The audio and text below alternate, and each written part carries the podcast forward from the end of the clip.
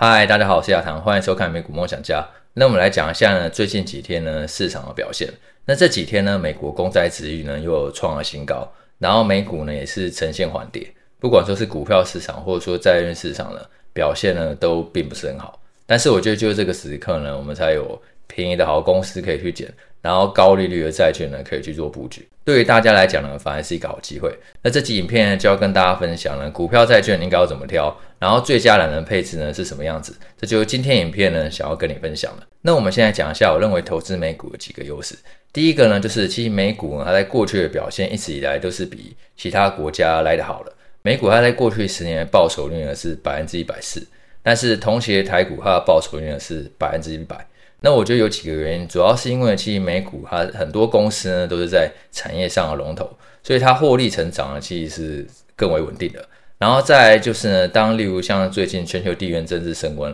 像是以巴冲突或者说是俄乌战争，其实也会导致资金呢开始回流美国。因为从过往历史来看的话呢，战争扩及到美国本土的几率呢是非常非常低的。唯一两次呢，就是有影响到美国本土的，就是九一一跟珍珠港事变。但是其他大多数的战争呢，你会发现美国可能会支援各个国家，但是永远都在别人家打仗，他自己呢其实在本土上是不太会受到太大威胁的。所以在资金安全性上，或者说是公司的选择上，美股相较其他国家呢，很多时候都会来得更为稳健。那第二点呢，就是我们刚刚讲的产业龙头，因为美国它有很多龙头的公司嘛，所以像是我们常常听到苹果、辉达、特斯拉。或者说是 Netflix 等等，他们在各个产业其实都是佼佼者，然后也往往具有主导性的地位，所以呢，他在那个营收还有获利呢，其实往往都有一个更明确的道路。所以你会发现说，其实美股的周期也，常常都是很长的。我在自己玩台股的时候，我可能有时候会玩呢波段或者甚至短线比较多，但是美股的话，其实我大部分都是长线抱着，因为我知道说，如果一家公司它的获利成长很明确，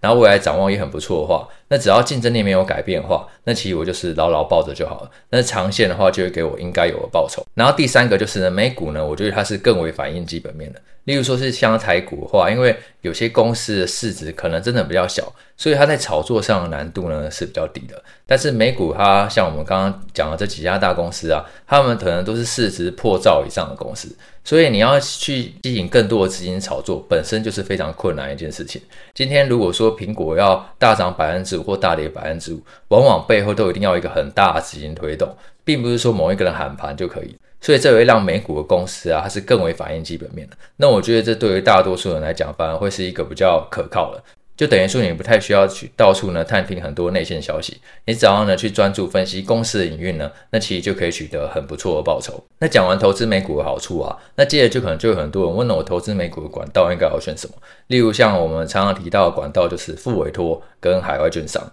那我觉得呢，像是海外券商，它好处当然就是手续费很便宜嘛。可是它在汇款上，或者说是税务规划上呢，我觉得是没有付委托来那么方便的。而且最近几年，我觉得付委托它的手续费越来越便宜了。所谓的付委托，就是国内券商去委托海外券商来投资嘛。那现在可能因为投资环境呢越来越开放的关系，我觉得现在付委托它有越来越多呢很不错的服务。例如说像现在呢，封存股，它就推出那个定期定额存股的功能，而且手续费呢，也因为针对存股呢，它有一个很好的折扣。然后并且它也开放大多数呢，我们常常听到主流个股还有 ETF 呢。那你可以定期定额去存股。那定期定额有什么好处？我觉得定期定额是最适合懒人配置一个方式。因为呢，像我们刚刚提到那些公司啊，其实呢，有的时候股票波动都是非常的大。例如说，像辉达，它在二零二一年最高的时候呢，曾经来到三百多美元，然后一路最低跌到只有一百多美元，然后结果又因为今年 AI 热潮的关系，又一路窜升到四百美元以上。这中间的过程呢，跟云霄飞车一样。可是，如果我们已经知道说，诶，辉达就是一家好公司，它未来几年营收获利呢，成长期是很明确的。那我们想要去抓住这样的成长趋势，应该怎么做？那假设说你是没有任何时间研究股票，你也可能没有时间去进一步去做分析，然后看技术面还是看其他面，那最简单最有效的方式就是定期定额嘛。因为这样可以长期的去降低你的成本，你高点的时候买一点，然后低点的时候买更多，那不知不觉你就可以累积更多的股数。那封存股呢，目前它已经开放七十档个股，还有六十五档 ETF。那我看过清单以后，几乎都是我们常常在用的主流 ETF，或者说是一些龙头个股，所以呢是还蛮适合去做成一个存股的对象。那只要有纪律的去执行的话，长期来讲的话，你的投资成本就会降低。那你的成本降低，你获利的机会自然就大大提升了。而且封存股的那个存股门槛没有很高，你最低只要一百美元，你就可以开始你的定期定额的存股计划。那讲完美股的挑选以后，我们接着来讲一下债券，因为很多人会分不太清楚，说股票跟债券到底有什么差异。那我觉得股票跟债券的差异呢，最主要体现在三点上。第一点呢是呢，其实你扮演的角色呢是不一样。假设说你今天是买那一个辉达股票，那也就是辉达的股东嘛。那辉达赚到钱之后呢，你就有权呢可以跟他一起分享利润。辉达越赚越多钱，那你手上股票价值也会越来越高，它自然股价会一路的上涨。当然，相反，如果说辉达它可能因为受到禁令影响啊，或者说刚好景气循环等等，它获利开始走下坡的时候，哎，你手上呢辉达股票的价值也会开始迅速的下跌。那如果说你今天是投资辉达债券的话，就是债权人，你等于说是借给辉达钱的，让辉达呢有钱可以去做研发、去做投资。那辉达他跟你一定会事先约定好条件，哎，约定好我每一年要配多少息给你，然后呢到期时呢会用本金还给你，所以你手上持有这张债券的价值啊，它波动会来的比较小。当然呢，它还是会受到利率的影响嘛，因为哪一天如果说联准会利率呢升到例如百分之十、百分之二十，可是辉达当初只有跟你约定利率百分之二，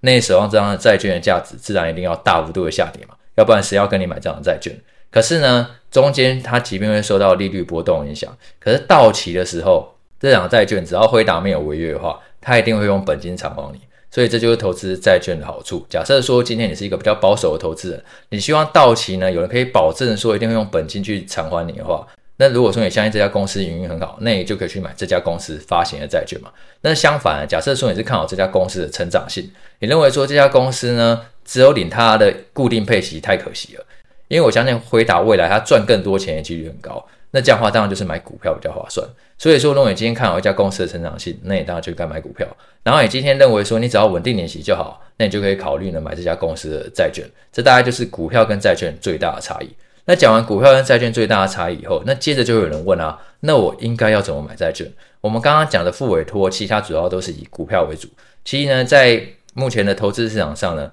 直接买债券的管道的确是比较少了。那刚好永丰呢，它也推出了两千美元小额债服务。你只要呢以最低门槛两千美元，你也可以去投资那些大公司的债券，或者说是美国政府的公债。那它就不是投资债券 ETF 了，因为它是直接去持有这张债券。那这样的话，你就可以就是直接持有到到期，然后呢等待公司偿还本金。只要公司没违约的话呢，你的本金就是有受到一定程度的保障，然后中间就可以稳定的利息。那关于封存股还有这个小额买债服务啊。相关的连结我都放在资讯栏，那有兴趣的朋友呢，就记得参考一下。那如果你喜欢这部影片的话，记得帮我按赞、订阅、开启小铃铛。那我们就下一次见喽，拜拜。